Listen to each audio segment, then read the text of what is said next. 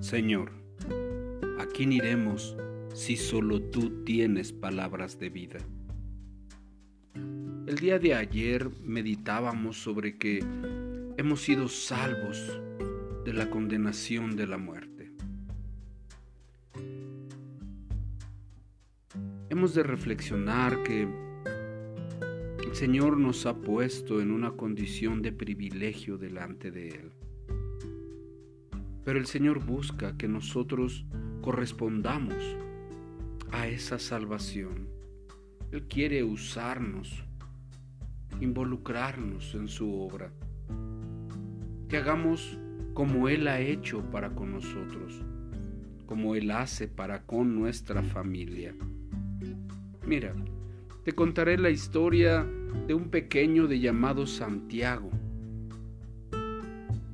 Santiago tenía un pequeño perro llamado Chispa, a quien habían rescatado de un refugio. Y a los dos les encantaba jugar.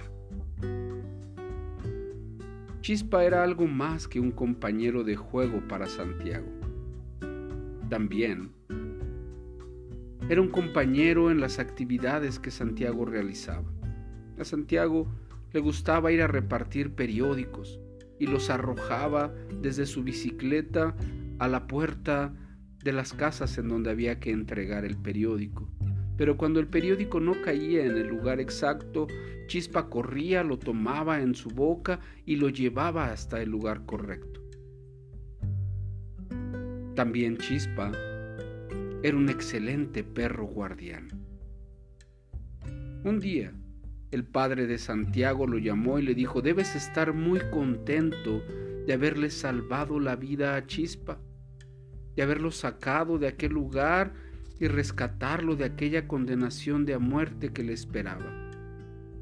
Santiago sonrió y abrazó a su perro cariñosamente. Por supuesto que sí, papá. Sabes, yo creo que Chispa también está muy contento. El padre respondió y dijo, yo creo que Chispa está tan feliz porque tiene un amo que lo quiere mucho y lo cuida. Y sabe Chispa que también lo puede servir. Algunos perros, sus amos también los cuidan, pero sus perros no son tan agradecidos. No están dispuestos a hacer nada para mostrar su gratitud. Santiago suspiró y dijo, no creo que Chispa le gustaría estar en otro lado o estar acostado solo en su cama, engordando sin hacer absolutamente nada. Y bueno, yo creo que a mí tampoco me gustaría eso, dijo Santiago. Escucha, Santiago, dijo su padre. Los hombres hemos sido creados para servir a Dios. Nunca somos realmente felices sino hasta que lo hacemos. Algunas personas han aceptado a Cristo como su Salvador, pero después no hacen absolutamente nada en su nueva vida. Se sientan en un sofá cómodo. Podríamos decir que esperan a que otros vengan a servirles. Se han olvidado de que ellos fueron salvados que ellos fueron rescatados para servir. Mira, la palabra del Señor dice en la carta a los romanos en el capítulo 12, Amados hermanos, les ruego que entreguen su cuerpo a Dios, que sean un sacrificio vivo y santo, la clase de sacrificio que a Él le agrada. Meditemos.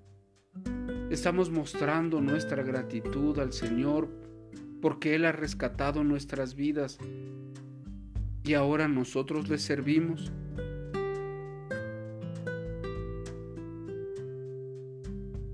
Recuerda, Dios es bueno.